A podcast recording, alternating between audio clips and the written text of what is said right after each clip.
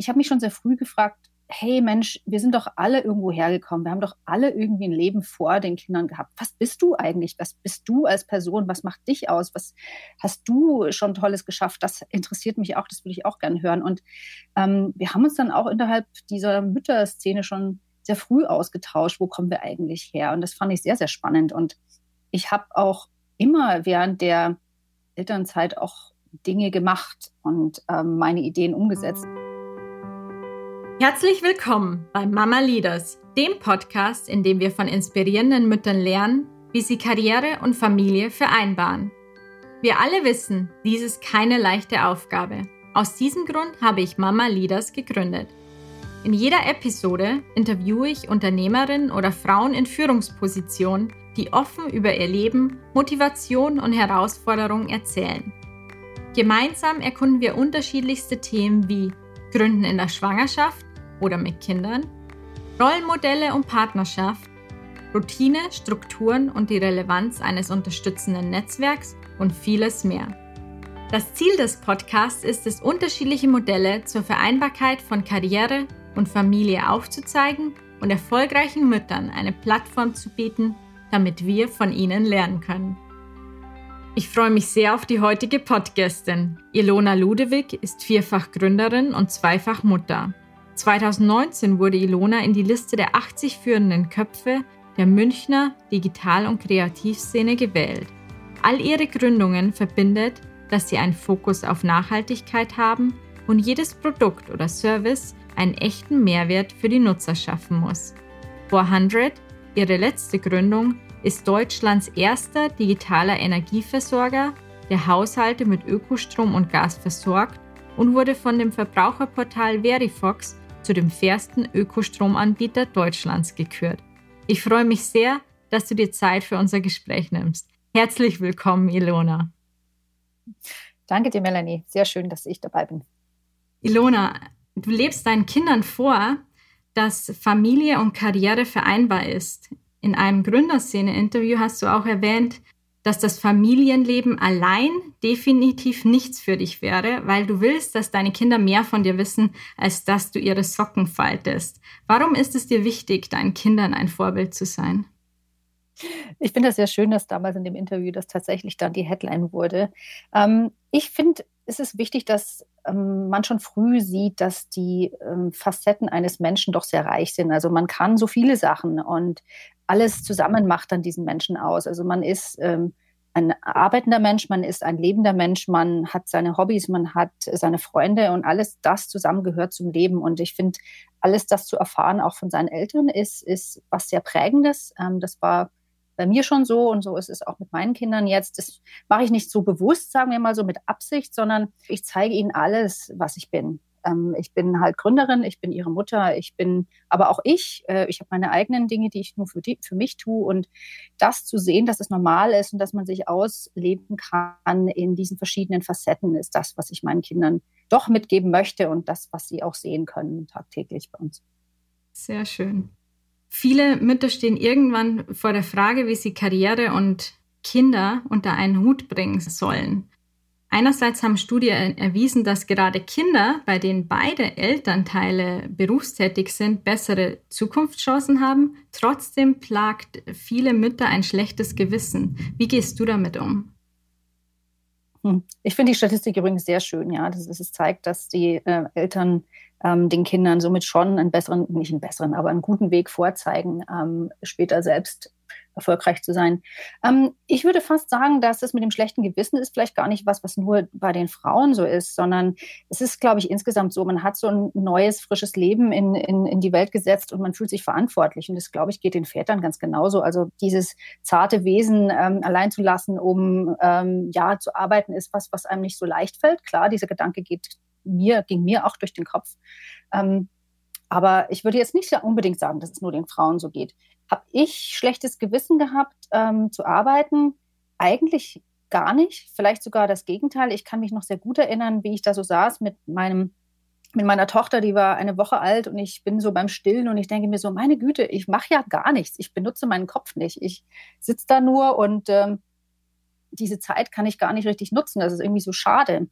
Und das fand ich auch später ein bisschen schade, dann wo man andere Frauen kennengelernt, andere Mütter kennenlernt. Und natürlich ist die Welt in, in dem Moment erstmal so ganz babyzentriert. Aber hm, ich habe mich schon sehr früh gefragt, hey Mensch, wir sind doch alle irgendwo hergekommen. Wir haben doch alle irgendwie ein Leben vor den Kindern gehabt. Was bist du eigentlich? Was bist du als Person? Was macht dich aus? Was hast du schon Tolles geschafft? Das interessiert mich auch. Das würde ich auch gerne hören. Und ähm, wir haben uns dann auch innerhalb dieser Mütterszene schon sehr früh ausgetauscht. Wo kommen wir eigentlich her? Und das fand ich sehr, sehr spannend. Und ich habe auch immer während der Elternzeit auch Dinge gemacht und ähm, meine Ideen umgesetzt. Ich kann mich aber erinnern an die ersten Momente so ganz, ganz früh in der, in der Elternzeit, dass ich dachte, wow, irgendwie benutze ich meinen Kopf gar nicht mehr und dass ich deswegen ein schlechtes Gewissen hatte. Nicht, ähm, weil ich arbeiten möchte, gar nicht.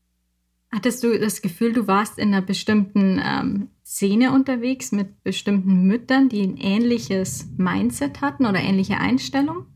Gute Frage. Eigentlich vielleicht eher nicht. Ich habe im Nachhinein von, von Frauen gehört, die, ähm, die mich in der Zeit kennengelernt haben, dass ich damals schon sie als ähm, eine, ähm, dass ich so erschienen war, als, ich, ich weiß es auf Deutsch jetzt gar nicht so richtig zu sagen, weil das war in England. Ähm, so von wegen, wie kriegst du das hin, dass du, dass du Mutter bist und trotzdem noch ähm, arbeitest oder trotzdem dein, dein, dein Business hast. Hm, also da gab es schon auch die Bewunderung von der Seite, dass es geht und dass sie das können. Aber ich habe es immer wieder auch den anderen gesagt, das schaffst du auch. Also wenn du eine Idee hast, dann kannst du das trotz der Elternzeit auch machen. Ich meine, ähm, wenn es dir gut tut, wenn du eine Idee hast, hm, die dich inspiriert und die es für dich besser macht im Tag, ähm, da was zu tun, dann, dann mach's doch. Dann brauchst du kein schlechtes Gewissen zu haben. Und diese Unterhaltung haben wir schon geführt. Und ich würde sagen, das hat vielleicht den einen oder anderen schon auch ein bisschen angespornt, da ein bisschen ähm, einen Blick über den, den Tellerrand zu werfen.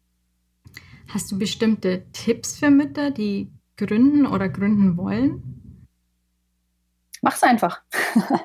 ganz ehrlich, ich meine, letzten Endes, es gibt ja kein, kein Backrezept oder ein ganz gewisses Rezept, wie es auf jeden Fall geht. Also ich meine, wenn man eine richtig gute Idee hat, ähm, was ich immer sage, ist die Idee, die braucht man natürlich, das ist klar. Aber wenn man äh, die mal hat und die dann umzusetzen, ist an sich immer schwer. Ja, das ist nicht so was, äh, jetzt habe ich die Idee und jetzt geht's los und äh, von heute auf morgen funktioniert das. Nee, um Gottes Willen. Also da steckt schon eine harte Arbeit dahinter und man muss sich überlegen, wie man das macht.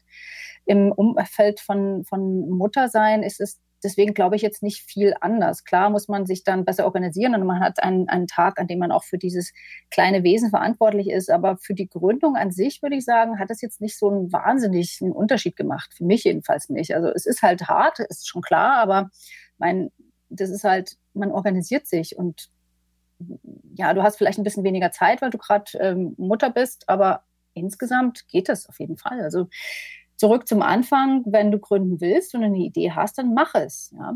Ähm, du musst es ja nicht alleine tun, das ist schon mal das eine, das sage ich auch immer wieder. Keiner macht irgendwas Großes wirklich ganz alleine, ist meine, meine wirklich ehrliche Meinung. Ich finde, das ist auch gut so, weil man ergänzt sich ja super mit anderen.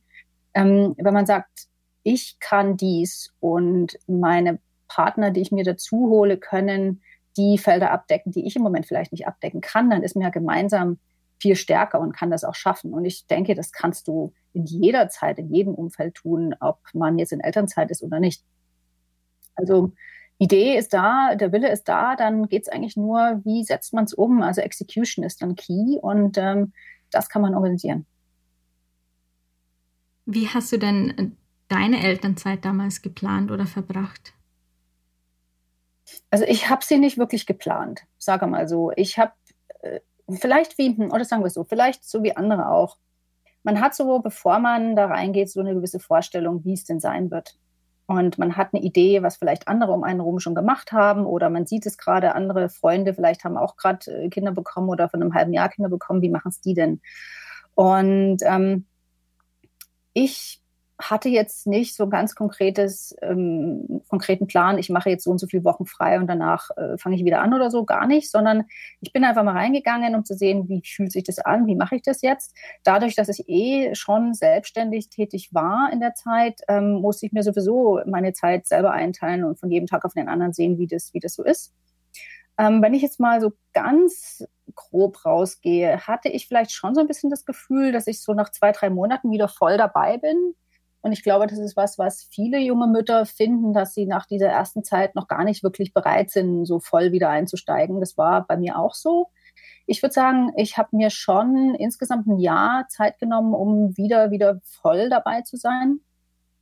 Ähm, habe aber in dieser Zeit auch schon recht früh ähm, Kinderbetreuung organisiert und auch äh, meine Tochter damals ähm, in andere Hände gegeben, um mir auch die Zeit zu nehmen, mal wieder klar denken zu können, auch mich selber aufzupassen, also die Zeit der Erholung auch zu haben. Ähm, also es war so ein langsamer Prozess, ähm, aber ganz durchgeplant war der nicht von Anfang an, dass ich sage, ich mal jetzt 16 Wochen und dann fange ich wieder an, überhaupt nicht. Ähm, aber was so typisch war um mich herum, war, dass man sich ungefähr ein Jahr Zeit nimmt. Das habe ich auch gemacht ganz grob gesprochen. Aber ich habe in der Zeit auch nie wirklich aufgehört. Also ich habe immer irgendwie nebenher auch was getan, weil es mir gut tat, weil ich es einfach brauche für mich, für meinen Geist. Und ähm, ja, ich kann ich kann es tatsächlich nur den anderen auch sagen, mach das einfach. Wenn es dir liegt, wenn es dein Ding ist, dann hält dich keiner davon ab, ähm, auch in der Elternzeit ähm, aktiv zu sein und Ideen umzusetzen. Welche Unterstützung hattest du damals für die Betreuung deiner Tochter? Ähm, ich habe schon ein, ein, gute, ein, gutes Umfeld gehabt, dadurch, dass wir in der Familie auch sehr flexibel sein konnten. Also ich hatte Zeiten, in, der ich, in denen ich mehr gearbeitet habe. Da hat sich halt der Papa dann mehr Zeit nehmen können und so haben wir uns ganz gut ergänzt. Also es ist nicht so gewesen bei uns, dass ähm, die Last sehr viel mehr auf mir lag. Am Anfang denke ich jetzt natürlich schon, klar, weil das einfach, sagen wir mal, so biologisch so vorgegeben ist. Also mit der ganzen Stillzeit und so, das kann ein Vater nicht so leicht ähm, abnehmen. Aber ähm, wenn, nachdem das dann ähm, vorbei war, haben wir uns das sehr gut geteilt. Also ich würde schon sagen, die Hauptverantwortung war dann 50-50 geteilt, was, was sehr schön ist. Ähm, generell würde ich auch sagen, dass äh, wenn es richtig funktionieren soll, ähm, mit, mit der Gleichberechtigung, mit, äh, mit Arbeiten und ähm, Vorbild sein, braucht es nicht nur die Frauen, da braucht es auch die Männer. Ja ähm, Männer mit der richtigen Einstellung, Männer mit dem Mut, auch eine Frau zu unterstützen, ähm, weil letzten Endes, meine Güte, wer schreibt denn vor, dass die Mutter diejenige ist, die den, die den Haushalt schmeißt, die die Familie im Griff hat? Das ist doch eigentlich völliger Schwachsinn. Man bekommt so ein Kind ja auch nicht alleine, man bekommt es immer zu zweit. Und ja, also ich war in der glücklichen Lage, dass, dass der Vater meiner Kinder da schon immer voll aufgeschlossen war und wir haben uns das so sehr gut organisiert. Dann hatten wir ein gutes System an, an Kinderbetreuung. Ähm, meine Kinder sind beide in, in London geboren und da kann man auch schon relativ frühzeitig dort äh, Krippe oder Kindergarten in Anspruch nehmen. Und die Zeiten sind auch gut vereinbar, vereinbar mit, mit einer Arbeitszeit. Ähm, ich habe so ein bisschen das Gefühl, dass es in Deutschland nicht so ist, dass man da noch schon ein bisschen stigmatisiert wird, dass man halt mit seinem Kind zu Hause bleiben soll und wenn man ähm, schon recht früh eine Kinderbetreuung hat, dass man dann so eine Rabenmutter ist oder finde ich finde ich wirklich so richtig traurig. Also ich habe ähm, in meiner zweiten Elternzeit tatsächlich auch ähm, ein Consulting-Projekt gehabt. Ich habe dann morgens äh, mein Kind in die also das Äquivalent von der Krippe gebracht. Ich war dann schwanger mit dem zweiten Kind, also ist eigentlich nicht meine zweite Elternzeit schon gewesen, sondern ich, also ich hatte meine große, habe ich in die Krippe gebracht, äh, war schwanger mit dem zweiten Kind und habe bis quasi zwei Wochen vor der Entbindung mein, mein Consulting-Projekt gemacht. Und das geht. Es geht. Ähm, es ist vielleicht in mancher Umgebung auch mehr akzeptiert, aber am Ende kommt es auf deine eigene Einstellung an. Ähm, wenn du als Frau das für dich als Person völlig in Ordnung findest, wie du dein Leben führst, wer kann dir denn vorschreiben, was das Richtige ist? Und ich glaube, da ist was, wo wir als Frauen schon uns gegenseitig mehr den Rücken stärken können, weil es gibt so viele Familienbilder jetzt, es gibt so viele Frauenbilder. Ähm, und es ist völlig in Ordnung, seine eigenen Entscheidungen zu treffen, zu sagen, für mich ist es richtig so, für mich läuft es am besten so. Und sich eigentlich fast ein bisschen zu sagen, so what, ja, also wenn du es nicht verstehst, wenn es nichts für dich ist, dann ist okay, du machst es halt anders, aber ich mache es so. Also für mich hat es gut funktioniert, mich da selbst so ähm, mit, zurechtzulegen, wie die Zeiten laufen, wie ich arbeite, wann ich arbeite. Und zum Glück war die Unterstützung sowohl von, von meinem Mann da, als auch von der Umgebung mit der, mit der Kinderbetreuung, die zur Verfügung stand. Du hast angesprochen, dass die gesellschaftliche Akzeptanz höher ist in London oder in Großbritannien deiner Erfahrung nach als in Deutschland. Woran denkst du, liegt das? Das ist eine gute Frage. Ähm, Gut, ich meine, ich habe natürlich auch in London gelebt, wo es ganz normal ist, dass man sich, also jemand, der was vorhat mit seinem Leben, geht, äh, geht nach London. Also wenn du jetzt Brite bist, sagen wir mal so, ja, wo geht man hin? In das große Ballungsgebiet. Dort sind die, die, die Jobs, die, ähm, die Leute mit der guten Ausbildung, die gehen dahin, weil sie, weil sie was erreichen wollen. Mm, in Deutschland ist es interessant. Also ich komme ja selber aus dem Osten ursprünglich und ich habe hier auch schon gehört, dass Leute, die, äh, die, die, die Wessis sind, die in den Osten gezogen sind, es da auch einfacher fanden mit der Kinderbetreuung, weil vielleicht ist es tatsächlich in der Historie so, äh, da war es halt ganz normal, dass du als Frau arbeitest. Und das Interessante ist, dass sich das immer noch so ein bisschen mh, hm, reinzieht in das, in das Leben jetzt, dass da die Unterstützung für, für Frauen, die arbeiten, äh, einfach höher zu sein scheint.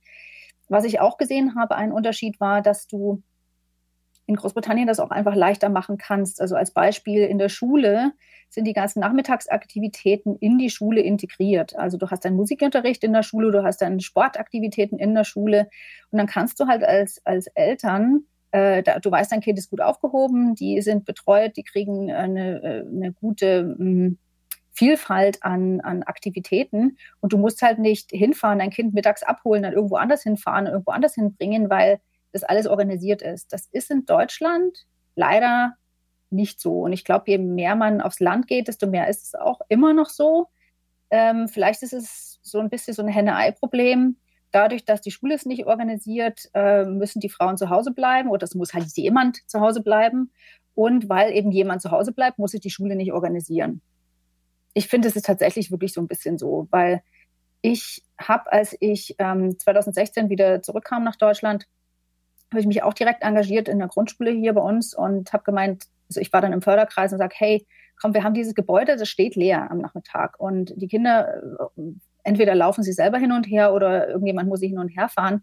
Warum kann man das nicht organisieren, dass es vor Ort passiert? Und leider habe ich da ziemlich viel Widerstand gesehen und das fand ich so schade. Also ganz merkwürdig. Ich verstehe es, ich ehrlich gesagt nicht, warum sich das nicht ändern kann, aber vielleicht wird sich mit der Zeit auch noch tatsächlich tun.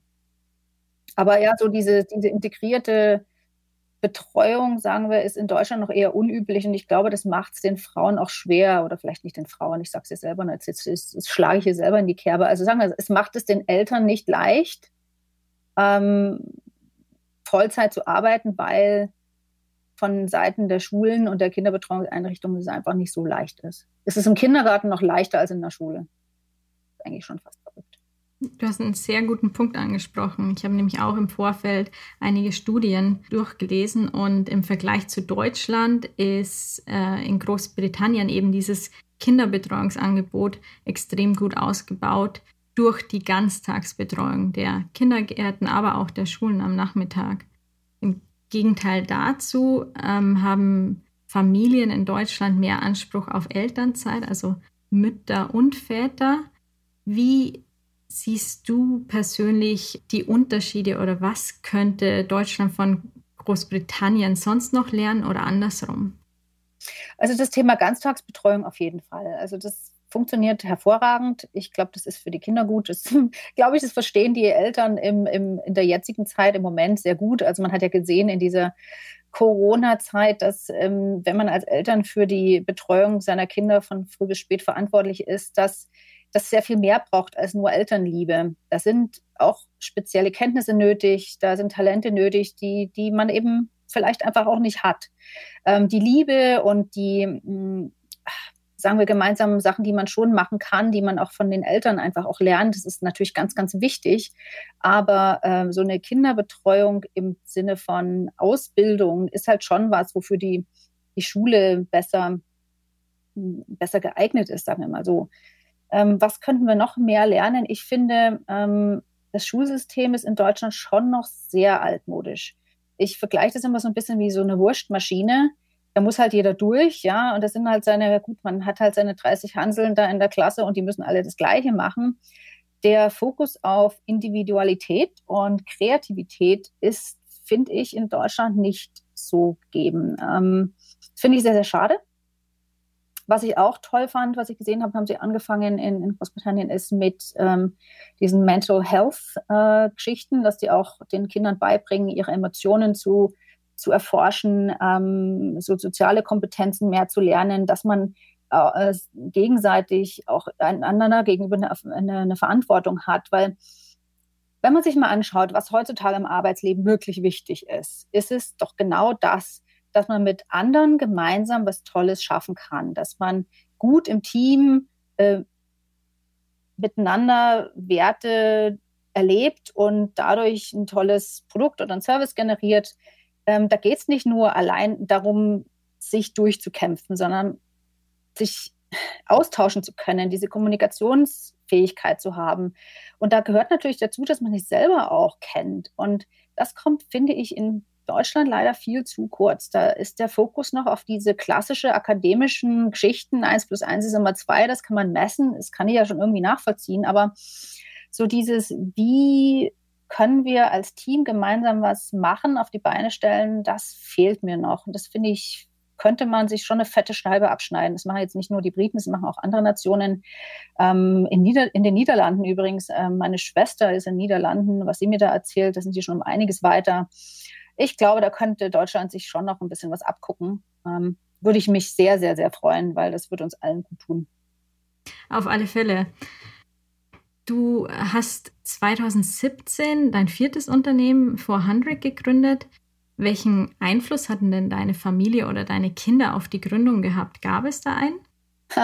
Also ich finde, man ist als Eltern irgendwie schon noch ein bisschen besser vorbereitet auf, ähm, auf ein Unternehmen, das wächst, weil man hat da nochmal so ganz nah erfahren, wie man die Bedürfnisse von anderen äh, erkennt und, und mh, hm, auf die auch eingehen kann ich finde, das ist eine sehr bereichernde Erfahrung und ähm, ich bin sehr froh, dass ich, dass ich beides habe. Und beides inspiriert so einander auch. Also Dinge, die ich im Berufsleben tue, beeinflussen mich als Familienmensch und andersrum. Weil ich meine, wenn man sich so mal so überlegt, wir sind ja alles Menschen. Ähm, als Familienmensch, als, als arbeitender Mensch, als Freund, als Mutter, als Vater, als Kind. Ähm, und das, was man da braucht, so als Mensch, das ist ja überall gleich. Also die, die Anerkennung, das so Zugehörigkeitsgefühl, dass ähm, sie verwirklichen können, mutig sein und diese Umgebung zu schaffen, äh, zu Hause für, für die Familie, aber natürlich im Unternehmen für, für uns alle, das ist so was, was das Ganze verbindet. Und mit 400 ist es so, dass ich glaube, dass es wirklich in Zukunft nichts anderes mehr braucht als Energieform, als sauberen Strom, grünen Strom. Damit kannst du heizen, damit kannst du Auto fahren, damit kannst du fliegen. Das geht jetzt schon. Ähm, warum müssen wir die Welt zerstören, um, ähm, ja, um Energie zu haben? Das muss nicht sein. Und das Schöne ist, ich kann mit 400 jetzt für diese Zukunft selbst äh, was tun. Ähm, das ist für uns alle gut. Ähm, und dass es nachhaltig ist, ist klar. Es hat meine eigenen Werte, die ich vorher schon hatte, nochmal bestätigt, nochmal verstärkt. Das ist jetzt, jetzt tue ich das nicht nur für mich, jetzt tue ich das auch für, für meine Kinder, für, für die Gesellschaft, für meine Mitarbeiter, für, ja, für uns alle. Sehr, sehr wichtigen Punkt. Äh, du hast zwei, glaube ich, zentrale Elemente erwähnt. Einerseits ähm, dieses Wachsen und äh, Übernehmen von Werten und Wissen und Einbringen in beiden Bereichen als Gründerin und als Mutter aber auch, ähm, dass äh, dieser Nachhaltigkeitsgedanke, auch laut Studien ist es ja so, dass äh, viele werdende Eltern sich oft nach der Geburt oft des ersten Kindes oder äh, von auch weiteren Kindern Gedanken machen, ob sie das Richtige machen. Da du bereits in dem Umfeld tätig warst, war das für dich wahrscheinlich eher eine Bestätigung als zu hinterfragen, ob du das Richtige machst. Ich meine, du hast recht, dass ähm, es oft die jungen Eltern sind, die sich diese Frage nochmal stellen. Und ich finde es dann sehr schön, wenn auf diese Weise sich ähm, Haushalte für uns, für 400 entscheiden. Also das ist auf jeden Fall schön. Ähm, die Bestätigung ist einfach wichtig, weil das zeigt mir, dass wir in die richtige Richtung gehen. Und ähm, je mehr Leute sich für uns entscheiden, umso besser. Ähm, auf der anderen Seite ist für mich diese, äh, die Nachhaltigkeit ist für mich selbstverständlich. Auf der anderen Seite ist es auch was, was ja normal sein sollte. Also äh, es ist einfach schade, wenn man, wenn man sieht, dass ähm, ein Geschäftskonzept auf was aufgesetzt ist, was ähm, die Nachhaltigkeit überhaupt nicht berücksichtigt.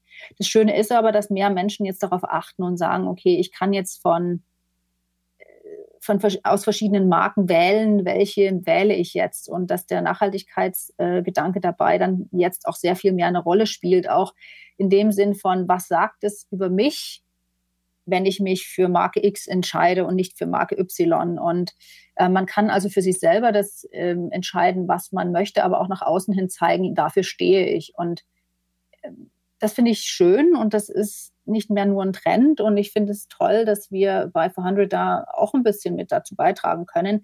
Ich sehe es sehr, sehr viel mehr in meiner Verantwortung, dass wir mit 400 das Richtige tun, sodass sich die Leute ähm, ja natürlich aus dem Nachhaltigkeitsgedanken für uns entscheiden können, aber auch die, die sich aus anderen Gründen für uns entscheiden, indirekt zu diesem mh, Erfolg beitragen und zu der Veränderung, zu der positiven Veränderung, von der wir am am Ende alle was haben.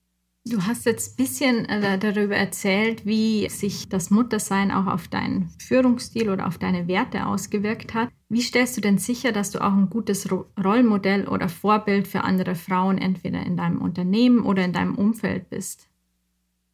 Was ich gemerkt habe, es ist ganz, ganz wichtig, wirklich du selbst zu sein. Ja, und da, da gehört dazu, auch zuzugeben, Dinge, die man halt nicht kann oder die man nicht so gut kann. Und anderen einfach zu vertrauen. Und da bin ich über die letzten Jahre sehr, sehr viel mehr reingewachsen. Und dieses Vorbild äh, zu sein, ja, die Idee zu haben und ja, das ist das vierte Mal, dass ich eine Idee von mir umsetze und das schaffst du auch. Auf der anderen Seite, wie ich vorher schon meinte mit der Execution, dass du musst es ja nicht allein tun. Ähm, dein Umfeld, dein Netzwerk, deine mh, hm, ja, dein Umfeld und dein Netzwerk, die unterstützen dich da. Und sich diese Unterstützung auch aktiv zu holen, ist ganz wichtig. Ähm, da das Vertrauen zu haben und den Mut zu haben, sich das zu holen, das ist, finde ich, entscheidend. Ich bin jetzt in meinem Leben an, der, an dem Punkt angekommen, wo ich auch sehr viel mehr zurückgebe. Ich habe ähm, Ende letzten Jahres angefangen, mit äh, selber zu lehren. Ich bin an meine Alma Mater zurückgegangen und habe gesagt, hey Leute, ich würde gerne beitragen, ich möchte gerne was zurückgeben. Ich habe mich früher auch gefreut, als ich selber Student war, von Menschen zu hören, die diesen, äh, diese Erfahrung hatten, die gegründet haben, die selber Unternehmer sind.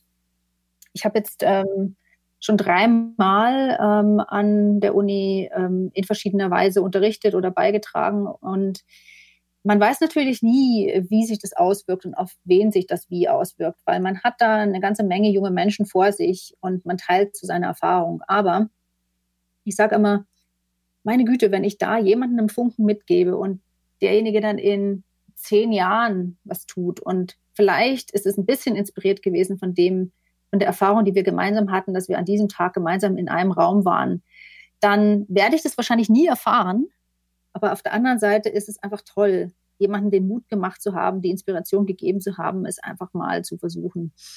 Und ähm, ich, ich liebe solche Sachen. Ich finde es toll, das zu machen. Das gibt mir selber sehr, sehr viel, weil ich ganz authentisch wirklich von mir erzähle, wie habe ich es gemacht, wo, wo sind Dinge auch mal schiefgegangen, was ist mir wichtig, wer hat mich unterstützt. Und ähm, wenn, ich finde, wenn die Leute sehen, man ist ja selber auch nur ein ganz normaler Mensch. Ich bin jetzt auch nicht einer, der, keine Ahnung, so ein Geheimrezept hat, überhaupt, überhaupt nicht. Ähm, dann gibt es den Menschen Mut. Das finde ich schön. Wenn wir hier in dem Bereich auf, wieder auf dich schauen, viele Unternehmer beschreiben die Unternehmensgründung als sehr erfüllend, inspirierend, aber gleichzeitig als anstrengender 24-7-Job. Du meisterst ja nicht nur Karriere und Familie, sondern gleichzeitig lebst du abwechselnd in London und München. Wie schaffst du das? Man, man muss sich halt einfach organisieren, aber so schwierig ist es eigentlich gar nicht. Das Schöne ist ja, dass ähm, die verschiedenen Umfelder verschiedene mh, hm, Einflüsse auf mich haben. Was für mich ganz wichtig ist, ist dadurch, dass ich andere inspiriere, dass es eigentlich fast quasi mein Job ist, äh, dass ich anderen die Vision gebe, dass ich ihnen zeige, wo geht's hin, warum machen wir das, was wir tun, dass ich mir auf diese Weise mit dir, äh, mit den verschiedenen Umfeldern auch selber immer wieder die Bestätigung hole, ich bin auf dem richtigen Weg und ich inspiriere mich selbst auch. Ähm, ich habe gemerkt mit den Jahren jetzt, dass äh, sich die Zeit dafür zu nehmen extrem wichtig ist, dass man selber seine Batterie natürlich auch aufladen muss ähm, und im Austausch mit äh, sehr verschiedenen Menschen und in verschiedenen Umfeldern ist halt das, was mir das gibt. Also ich ähm, kriege in London andere Dinge als in München. Und ich finde es ganz toll, in diesen verschiedenen Welten unterwegs zu sein, weil manche Dinge funktionieren in München besser, manche Dinge funktionieren in London besser. Und so kann man so von den verschiedenen Töpfen quasi die Farbe in den anderen tun. Und das, das mag ich sehr. Ähm, Beispiel äh, für uns in Operations, also wie wir mit unseren Kunden umgehen. Ähm, gibt es immer wieder Beispiele, wie die Briten es einfach anders machen, dass sie, dass sie mit den Kunden sehr viel ähm, menschlicher umgehen. Ja, dass wir doch, doch, doch einfach wirklich davon ausgehen, wir meinen es doch alle wirklich eigentlich gut miteinander. Klar sind wir manchmal irgendwie sauer, weil irgendwas nicht klappt, aber am Ende, wenn einer wenn einer ein Problem hat und sich vielleicht mit einem grantigen Ton meldet, heißt es noch lange nicht, dass die wirklich sauer sind. Und so dieses davon ausgehen, dass doch eigentlich alles okay ist, ist so eine Einstellung, die sehe ich eher im britischen Umfeld. Und das ist was, was ich sehr gerne wieder mitbringe und auch dem, dem Team wieder, wieder sage, hey, komm, komm, normalerweise sind die Leute uns nicht böse, die, die sind einfach nur verärgert, das ist normal, das ist okay. Und da gelassener zu sein, sich gegenseitig zu vertrauen, dass wir gemeinsam das Richtige tun, das ist gut, das mal bestätigt zu bekommen aus einem anderen Umfeld. Weil wenn man immer nur in seinem eigenen äh, in seinen eigenen vier Wänden ist jetzt vielleicht der falsche Ausdruck, aber immer in dem gleichen Umfeld ist, glaube ich, dann verliert man so den, den Blick fürs Neue, das, was man auch anders machen kann. Das gibt so eine Herausforderung und, und eine Inspiration und mir gibt es sehr, sehr viel und deswegen mache ich es so, wie ich es mache. Hm. Du hast erwähnt, äh, dass es wichtig ist, immer wieder die Batterien aufzuladen. Wie stellst du denn überhaupt sicher, dass genug Zeit für dich als Ilona bleibt? Hm. Ja, das ist wirklich schwierig. Das ist nicht immer so leicht. Ähm, ist auch hier wieder äh, die Frage der Organisation. Es gibt dafür klar auch Tools. Also eins ist so, was ich immer mal wieder mich daran erinnere, ist dieses, ist es wichtig und ist es dringend? Und wenn es nicht wichtig und nicht dringend ist, ist es vielleicht was, das musst du im Moment jetzt nicht machen. Das kannst du einplanen für einen anderen Tag oder jemand anders um Hilfe bitten. Das sind immer so die Sachen, die muss man auch mal hinterfragen. Ist wirklich alles, was auf einen zukommt, in diesem Moment, wirklich in diesem Moment zu lösen? Ähm, für mich ist ganz wichtig auch zu delegieren. Ich muss nicht alles alleine machen und deswegen habe ich ja auch die Leute, die, die bei uns sind und ich bin sehr stolz auf sie, weil sie so viel können. Und in der Herausforderung, mehr können zu wollen und können zu müssen, äh, wachsen wir alle gemeinsam und können uns besser unterstützen. Ähm, wie mache ich es persönlich? Also ich habe so ein paar Sachen, die mir ganz, ganz wichtig sind. Da ist so eine, jeder hat da wahrscheinlich irgendwas so, äh, ich habe eine Liste an 15 Dingen, äh, wie heißt es, Positive Habits to Embrace die schaue ich mir immer wieder mal an. Und ich habe erst neulich mich hingesetzt und gesagt, komm, jetzt kann ich das, das jetzt plane ich das einfach mal ein. Da sind so Dinge drauf wie ähm, jeden Tag zu lernen oder jeden Tag auch eine Verschnaufpause zu haben. Und sowas kann man tatsächlich einplanen. Wenn es eine halbe Stunde ist, die man ähm, am Tag mal was, was liest, zum Beispiel eine Studie, so wie die du vorher erwähnt hattest, dass äh, die Kinder von arbeitenden Eltern auch äh, wieder später äh, eher arbeitende Menschen sind. Das ist so eine Harvard-Studie, die habe ich, glaube ich, auch irgendwo gesehen. Solche Dinge zu finden und zu lesen, das gibt einem so den Mut und die Bestätigung, dass, dass man da auf dem richtigen Weg ist. Und sich eine Verschnaufpause zu gönnen und die auch einzuplanen, das kann man, das kann man. Das geht dann natürlich nicht immer und klar gibt es immer was, das Wichtiges dazwischen kommt. Aber wenn man es von Anfang an nicht einplant, dann kriegt man sie auch wirklich nie hin. Und ein anderes Prinzip von dieser 15 Prinzipienliste ist, den Tag am Vorabend zu planen.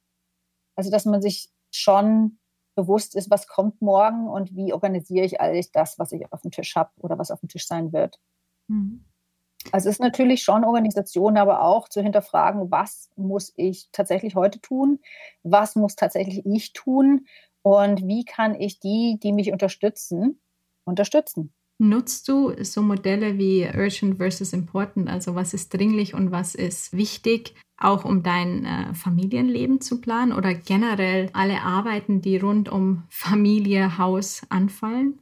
Guter Punkt. Nein, für das Familienleben nutze ich das nicht. Ähm, vielleicht sollte ich das tatsächlich mal machen, aber äh, ich glaube, in dem Familienumfeld bin ich, bin ich eher da intuitiver unterwegs. Mhm.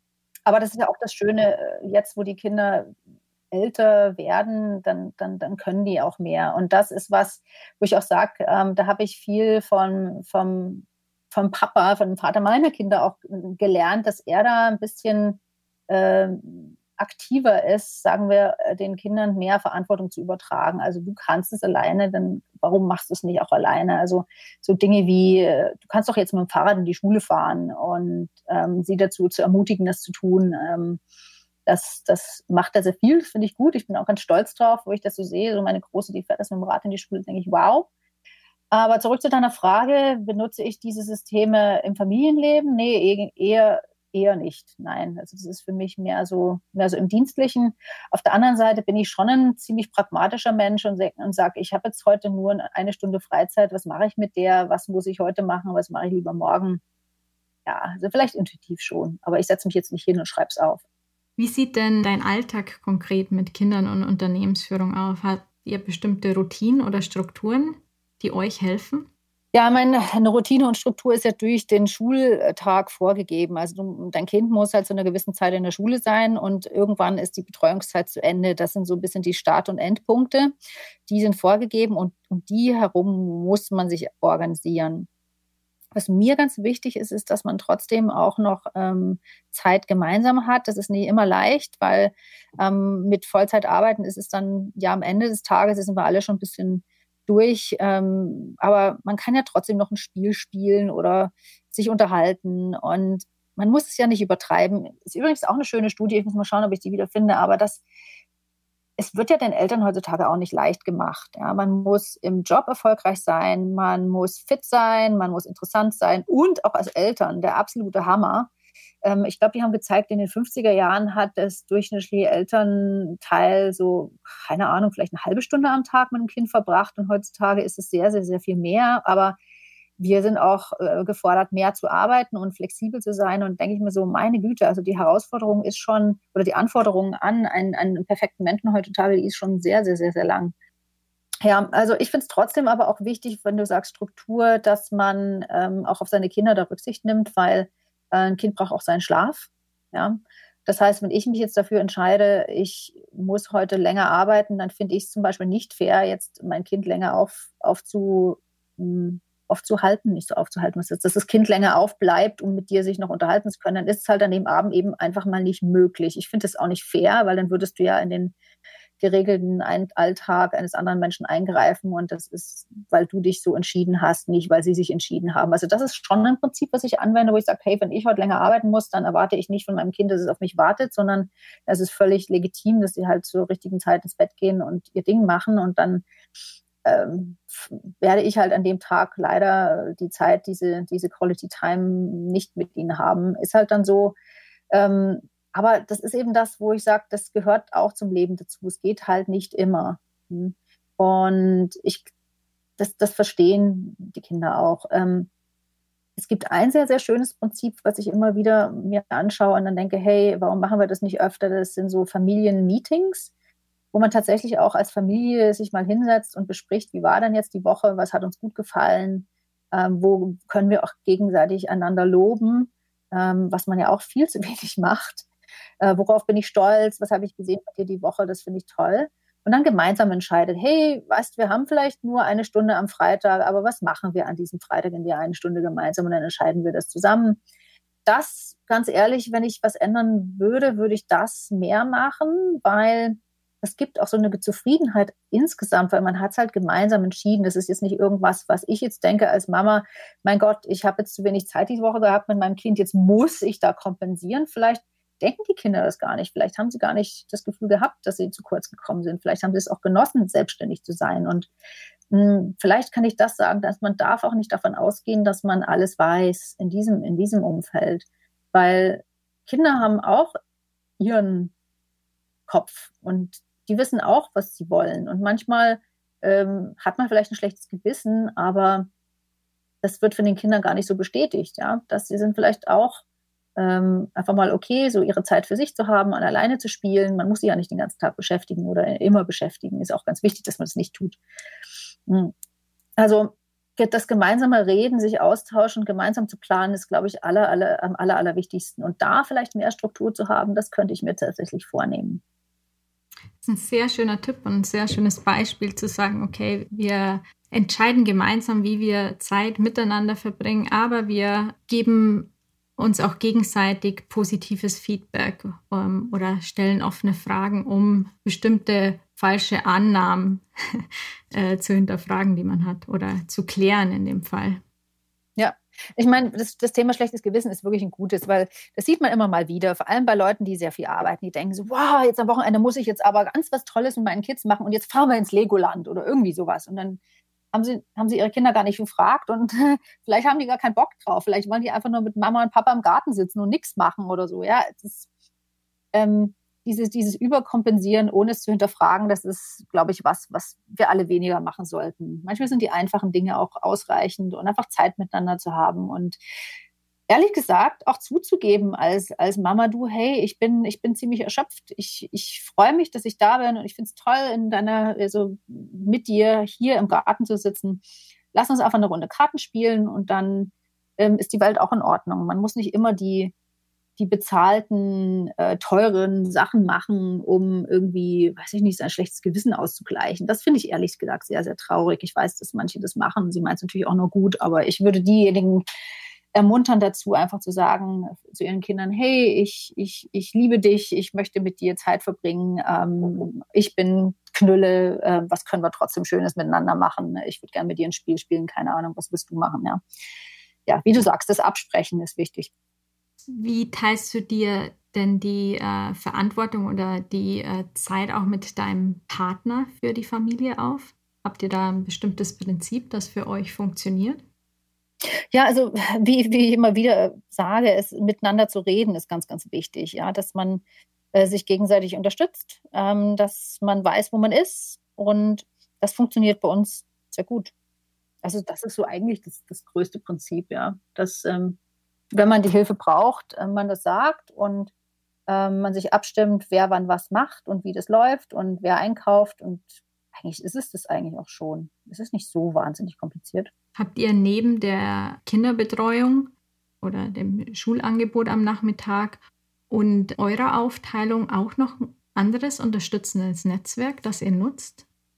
Ähm, da, da, schauen wir tatsächlich im Moment gerade ähm, noch ein bisschen so eine Unterstützung zu kriegen, ähm, um bei jetzt Hausaufgaben oder, oder so Sachen, die nachgeholt werden müssen, noch ein bisschen Unterstützung zu kriegen, ähm, so eine Tutor-Geschichte, ich weiß nicht, wie man das auf Deutsch sagen würde, also jemanden, der speziell beim Lernen noch ein bisschen mithilft und dann ein Auge drauf hat, weil ich meine, das kommt manchmal schon zu kurz, muss ich ganz ehrlich zugeben. Also ich weiß, die, die, die Lehrer wünschen sich, dass man sich als Eltern nochmal am Abend hinsetzt und wenn es nur zehn Minuten sind und Dinge anschaut und durchspricht, aber es ist ehrlich gesagt nicht wirklich so realistisch und ich glaube, da würden mir andere arbeitenden Eltern auch wirklich zustimmen, dass am Abend diese zehn Minuten, wenn du müde bist, dein Kind ist müde und wir sollen jetzt uns noch die Hausaufgaben anschauen, ist schwierig, ganz schwierig.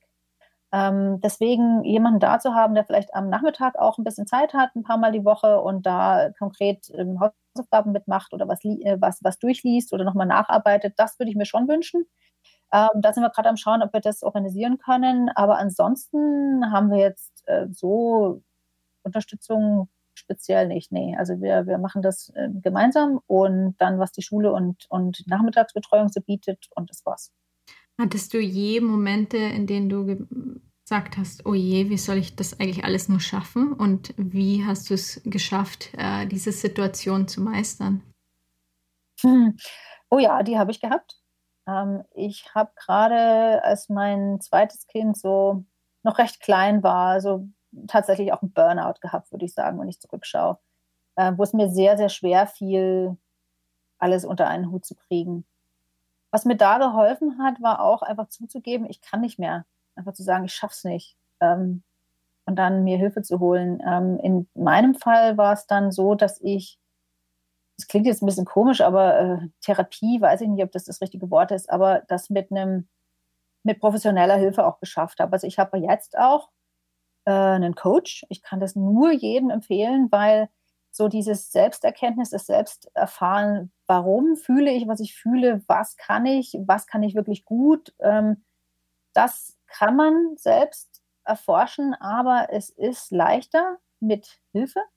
Mhm. Und ähm, einfach zu sehen, warum belastet mich eine gewisse Situation, das rauszufinden mit jemandem, der sich mit solchen Dingen einfach auskennt, hat mir sehr geholfen. Ähm, ich habe da gesehen, dass ich einfach da mir auch mehr Grenzen setzen muss, dass ich eben nicht alles allein machen muss, dass ich nicht, nicht alles allein machen kann, ähm, dass ich ein unterstützendes Netzwerk habe, dass ich das nutzen soll, dass ich auch ähm, im Business ja nicht alleine bin. Deswegen betone ich es immer wieder, liebe, liebe Leute, ist, dafür habt ihr ja eure Mitarbeiter, dafür habt ihr ja eure, eure Organisation, weil diese Menschen, die du da hast, die, die können was. Deswegen hast du sie ja zu dir geholt. Hm, wenn wir alle gemeinsam das erreichen wollen, was wir uns als Unternehmen vorgenommen haben, dann kann man das, weil man sich gegenseitig unterstützt. Und ähm, keiner kann das alleine. Und auf diese Hilfe wieder zurückzugreifen in Zeiten, wo man das Gefühl hat, man packt es nicht, ist ganz, ganz wichtig. Und ich habe es tatsächlich auch schon gemacht. Ich habe es ähm, bei uns im Management-Team auch gesagt. Ähm, ich, ich kann nicht. Ich kann im Moment nicht. Ich brauche, ich brauche einen Moment, um mal meinen Kopf wieder frei zu kriegen. Das habe ich mir in meinen früheren Jahren nicht getraut. Ähm, aber das mache ich jetzt öfter einfach, um, damit die anderen Leute auch wissen, wie, woran man denn ist. Ne? Das, das, und ich, ich fand es sehr, sehr schön, äh, dass ich da auch die Unterstützung bekommen habe. Das sind aus, äh, aus Ecken, klingt jetzt komisch, aber ähm, von Menschen auch, wo ich es nicht direkt erwartet hätte, auch Hilfeangebote gekommen. Die sagen, hey, kann ich dir was abnehmen? Wie machen wir das? Weil ich tue das ja für andere auch. Also wenn ich sehe, jemand, jemand kann im Moment nicht und ich kann denen irgendwie helfen, dann gibt es ja auch die Zeit, wo ich mehr geben kann als die. Und ähm, ja, also ich habe gelernt, dass ich auch mehr über mich erfahren kann und äh, das, davon möchte ich auch nie wieder Abstand nehmen. Das tut mir gut, das bringt mir so viel, dieses ständige Lernen und Weitergeben und meine Erfahrung teilen mit mir selber und auch mit anderen. Äh, das ist so das, was jetzt in meinem Leben so eine zentrale Rolle ist und was ich sehr genieße und was mich sehr viel weiterbringt und ähm, ja, was ich auch hoffe, insgesamt sehr viel mehr bringt. Das Vertrauen, das Miteinander gemeinsam was zu erreichen. Hm. Ja, äh, manche Leute haben die Angst, dass es eine Schwäche wäre, zuzugeben. Man kann nicht äh, 100 Bälle gleichzeitig in der Luft halten, aber wenn man es genau betrachtet, ist es eine ganz große Stärke, die auch nicht nur den Druck von einem selbst nimmt, sondern auch den anderen Leuten um sich herum aufzeigt, dass man nicht 100% immer perfekt sein kann, dass es Up und Downs gibt und dass man gemeinsam eben Dinge vorantreiben kann. Das ist absolut sehr, mhm. sehr wichtiger und ähm, auch schöner Punkt. Ich muss ganz ehrlich sagen, als ich das in dem Umfeld zugegeben habe, hey, im Moment packe ich das nicht, dass äh, das Feedback war, wow, was, dass du das zugibst, das ist so eine, das finden wir so stark. Das ist äh, ja tatsächlich, wie du das sagst, so ein Zeichen von Stärke. Mhm. Das hat mich auch überrascht. Ähm, hätte ich nicht gedacht, weil ich habe an mich selber auch extrem hohe Anforderungen, das darf man nicht vergessen. Ja. Also ich, ich sehe das vielleicht auch an mir äh, ein bisschen so als Zeichen von Schwäche, wenn ich eben nicht meine 100 Bälle auf einmal in der Luft halten kann. Aber ähm, ein Ding, was ich auch für mich so entdeckt habe, ist, ähm, manchmal habe ich so das Gefühl, ich halte halt nicht 100 Bälle in der Luft, aber wenn ich dann mal genauer drüber nachdenke, ähm, schaffe ich es halt doch irgendwie 90 Bälle in der Luft zu halten. Und das, was das schon für ein Wahnsinnsaufwand, nicht Aufwand, aber was das schon für ein, also 90 Bälle in der Luft zu halten, ist auch eine Wahnsinnsleistung. Und ähm, vielleicht so als Tipp auch, manchmal, wenn man so sich selbst anzweifelt, ähm, wenn man das mit jemandem durchspricht oder wenn du dir einfach nur vorstellst, ähm, einem, einem guten Freund zu erzählen, was du heute so gemacht hast, was du heute so geschafft hast. Das ist der Hammer, wenn man dann zurückblickt und sagt, wow, meine Güte, also ich habe ja heute schon einiges gestemmt. Das ist was, was mir sehr hilft, wenn ich so manchmal in Frage stelle, ob ich meine 100 Bälle schaffe oder nicht. Ähm, das, das mache ich jetzt auch bewusster. Das ist vielleicht auch doch auch so ein Tool, ähm, ein anderes, von dem ich gehört habe, das war die äh, Sheryl Sandberg, ähm, die, die das nicht bekannt gemacht hat, aber sie hat darüber gesprochen, was sie macht für sich selber ist, am Abend äh, aufzuschreiben, drei Dinge, die man an diesem Tag richtig gut gemacht hat. Und äh, das ist so gerade so für Momente, in denen man vielleicht auch zweifelt, schaffe ich es, habe ich, hab ich genug getan. Diese drei Punkte, wenn man das tut, sich auch wieder in, in, so ins Bewusstsein zu rufen, ich habe heute auf jeden Fall was geschafft. Und dann in Momenten, wo es einem richtig, wo man mal richtig durchhängt, so diese, diese Liste sich anzuschauen über die letzten Tage, über die letzten Wochen, dann, dann sieht man mal, dass dieser Selbstzweifel auch gar nicht gerechtfertigt ist, dass man doch wahnsinnig viel geschafft hat sehr guter Punkt und sehr gutes Tool, auch so ein bisschen den Druck zu managen, der vielleicht auch einfach von außen kommt. Du hast ja vorhin erwähnt, man hat bestimmte Erwartungen an die unterschiedlichen Rollen und Hüte, die man aufhat und alles perfekt zu meistern und der Tag hat am Ende einfach nur 24 Stunden. Dann wären wir schon bei unseren Bonusfragen angelangt. Mhm. Vereinbarkeit von Karriere und Familie heißt für mich. Also es gibt eigentlich da zwei Sachen. Also das eine ist dieses organisiert zu sein. Ich meine, da gehört Pragmatismus für mich rein, das Priorisieren. Aber auf der anderen Seite dieses auf sich selbst zu achten und immer weiter dazu zu lernen. Weil ich finde es so spannend, dass man als Mensch ja eigentlich nie fertig ist, dass man für den Rest seines Lebens neue Dinge lernen kann, andere Dinge machen kann. Ähm, und sich dafür die, die Zeit zu nehmen, die Batterie aufzuladen, neue Sachen zu lernen, und zu fragen, nach Hilfe zu fragen, wenn man Hilfe braucht. Das sind so die Sachen, die, die ganz, ganz wichtig sind. Ähm, und was anderes, also ich vorher drüber nachgedacht habe, was da auch noch dazu gehört, ist Dankbarkeit. Danke sagen und damit mit dem Danke sagen auch richtig großzügig zu sein. Ich finde, dass es kommt viel, viel, viel zu kurz. Ähm, jemanden Danke zu sagen, dass sie für einen da sind oder dass sie ja, eine tolle Leistung erbracht haben. Das finde ich so wichtig, weil das ist für mich was, was mir meine Batterie auflädt, wenn ich positives Feedback bekomme. Und ich mache das sehr gerne für andere auch, weil es eben doch leider nicht so selbstverständlich ist. Ja, vor allem gerade in Deutschland. Hm. Mhm. Und als Bundesministerin für Familie, Senioren, Frauen und Jugend würdest du ich würde das mit gutem Beispiel vorangehen. Ähm, also mehr als, als eine Sache machen. Ähm, also zu zeigen, für andere Themen hat man auch Interesse und bringt sich da ein. Ich denke schon, dass man in dieser Rolle auch sehr vielfältig sein wird. Aber das andere ist auch, man kann nicht davon ausgehen, dass eine Welt, die von Männern für Männer geschaffen wurde, jetzt irgendwie so für Frauen auch äh, geeignet ist. Also ähm, so das Frauenbild, wie man das so hat, ist halt schon noch sehr geprägt von dem, was über die letzten Jahrhunderte so üblich war. Und da richtig eine Veränderung zu bringen, ist nicht so leicht.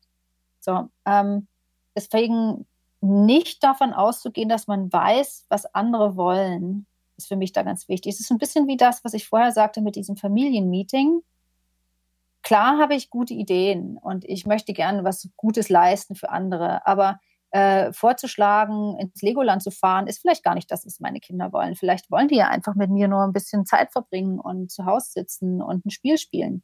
Genauso ist es doch als Minister, man hat gute Ideen und möchte gern was voranbringen, aber mit der Bevölkerung, mit den anderen zu prüfen, ist es wirklich das, was die Leute wollen? Das ist für mich ganz, ganz wichtig. Also nicht davon auszugehen, dass man weiß, was nötig ist, sondern wirklich mit den Menschen, die es betrifft, gemeinsam sowas zu, zu planen und dann umzusetzen.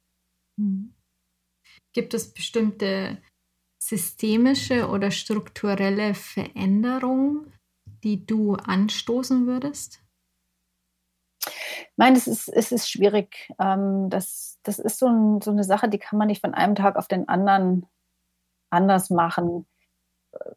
Weil diese, diese Frauenförderquoten und so weiter, die sind gut gemeint, aber eben wenn sie noch in so einem System drin sind, das nichts anderes ändert sich als diese Quote, dann wird es nicht funktionieren. Also wie, wie hat das jemand mal so schön gesagt, du kannst die Frauen fördern, ohne dass die Männer halt auch einen Schritt zurück machen und dann eben diesen Platz freigeben. Und ich glaube, da ist, ist noch ein bisschen, bisschen Platz für Veränderung. Ähm, systemisch zu verändern, vielleicht, dass die Männerrolle auch äh, sich ändern kann, wäre was. Genau wie man das machen sollte, pff, ganz ehrlich, das ist wirklich schwierig. Ich denke, gute Vorbilder helfen auf jeden Fall. Da gibt es jetzt auch mehr davon. Ähm, Und speziell für, für, für Leute, die gründen wollen, junge Menschen, würde ich einfach sagen, weißt du, ja, es ist immer so schön, to hell with convention. Ja, also wenn du denkst, dass es das Richtige ist für dich und dass du das machen willst, dann mach's halt, dann mach's halt einfach und da keinen, ja, keinen zweiten Zweifel dazu, sondern mach's halt einfach. Nur weil jemand denkt, dass was du tust, ist verrückt, heißt es ja nicht, dass es verrückt ist. Hm, ja, einfach mutig sein, das ist trotzdem machen. Das ist, das ist aber was, das kannst du als Minister nicht vorgeben. Das machen die Leute einfach. Hm. Aber man kann natürlich sich solche Beispiele holen und die mehr präsent zeigen in der Öffentlichkeit. Das wäre vielleicht was. Was ist denn der beste Tipp, den du je bekommen hast zum Thema Vereinbarkeit von Karriere und Familie? Ich muss es mal umdrehen, weil ich habe ein Ding, was ich so für mich erkannt habe, was ich unglaublich wichtig finde. Und das ist ein Tipp, den ich äh, vor allem Frauen gebe jetzt, dass sie sagen, also wenn sie noch keine Familie haben, in der Familienzeit, wenn du dich entscheidest für Familie, gib nie, nie deine Ideen auf. Weil es ist leider immer noch so, dass du auf deinem Lebenslauf, Elternzeit wird nicht anerkannt, ja. Obwohl, ich muss ganz ehrlich sagen, also Familie, eine Familie zu haben und Kinder aufzuziehen, ist eines der härtesten Jobs dieser Welt. Da hat man so viel Verantwortung und es ist extrem zehrend für einen, weil es so, so eine emotionale Geschichte ist. Also was ich dann, was ich dann Leuten schon sage, ist, schau halt, dass du in der Zeit trotzdem noch was anderes tust, dass du vielleicht was Kleines gründest oder wenn es auch nur ein Hobby ist, ähm, dich einbringst, was schaffst, trotzdem, was, was die, äh, deine Geschichte auf deinem Lebenslauf auch weiterführt. Weil du bist ja als Mensch immer noch da, du hast ja deine Ideen, du bist ja immer noch du. Ähm, und damit das nicht einer dir negativ auslegt, dass du doch ähm, mal ausgestiegen bist, was du ja eigentlich nicht tust, dann immer auf deinem Lebenslauf was zu haben, was Spannendes, dass eben keine Lücke entsteht. Das ist so was, was sehr wichtig ist, finde ich. Das ist also mein Tipp, liebe Leute, auch wenn ihr Elternzeit nehmt, gebt nicht völlig alles weg, sondern macht auch nebenher was, damit eine interessante Geschichte immer noch auf dem Lebenslauf steht, damit da keine Lücke ist. Sehr schöner, sehr schönes Schlusswort. Vielen lieben Dank, Ilona, für das offene und inspirierende Gespräch und auch die Erfahrung, die du mit uns geteilt hast. Ich persönlich habe das Gespräch sehr genossen und ich bin mir sicher, dass die Zuhörerinnen und Zuhörer das auch tun. Dankeschön. Ich freue mich sehr. Wenn irgendwer gerne mit mir noch äh, speziell über irgendwas sprechen möchte, dann können Sie sich gerne melden. Sehr schön. Danke. Vielen Dank fürs Zuhören. Ich hoffe, diese Folge hat dich genauso inspiriert wie mich. Wenn dir diese Folge gefallen hat, dann teile ich sie gerne mit Freunden, Bekannten und Verwandten oder anderen Mama-Leaders oder auch Papa-Leaders. Sharing is caring. Denn so hilfst du das Thema und unsere Mama-Leaders noch sichtbarer zu machen und Wandel voranzutreiben. Natürlich interessiert mich auch, was du am spannendsten und nützlichsten fandest. Hinterlasse gerne Feedback und Anregungen und bewerte fleißig den Podcast auf Apple Podcast. Wenn du die nächste Folge nicht verpassen willst, dann folge Mama Leaders auf Instagram oder abonniere den Podcast auf der Plattform deiner Wahl. Auf bald bis zur nächsten Folge. Bis dahin, ciao, ciao und Servus.